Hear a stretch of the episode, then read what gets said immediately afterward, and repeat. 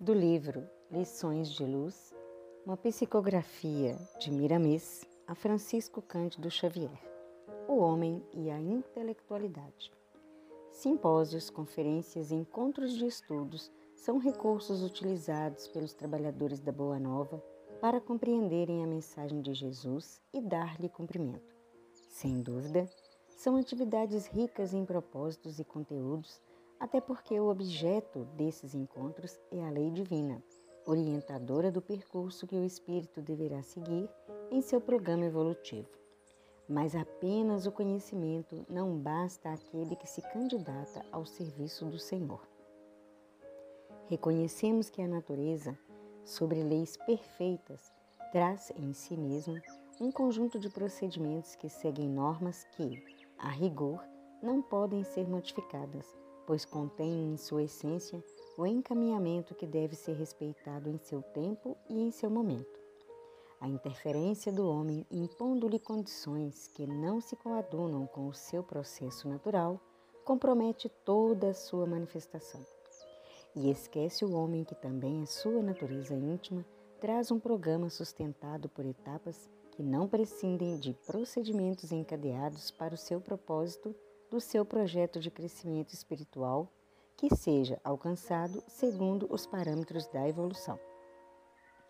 É necessário que o conhecimento seja interiorizado pelo ser que, seguindo sua vivência, o procura quando os sentimentos inferiores cedem lugar às virtudes por meio das reformulações de conceitos na relação com os outros. Irmãos que se candidatam à busca do conhecimento apenas para servir a intelectualidade das salas de estudo e dos salões de conferência não compreenderam a sublimidade das orientações do grande mestre. Viver seus preceitos, modificando o espaço íntimo e social em que se encontra instalado, é o grande desafio do candidato a servo do Senhor. Hoje que o entendimento do que seja bondade, compaixão, perdão, seja acompanhado da prática, oportunidade de perceber as dificuldades do irmão e suas lutas íntimas e de tentar auxiliá-lo com os seus recursos de que dispõe, sem o impulso de julgar, impor condições, exigir mudanças, o que é totalmente contrário às referências de Jesus. Tem o homem o tempo de conhecer o bem e o tempo de proceder com amor, exaltando as lições fraternais do Cristo, exatamente como a natureza, que segue com a exatidão dos ciclos determinados pela divindade: semear, crescer, amadurecer e produzir para alimentar. Devem os homens seguir a mesma pauta de elevação.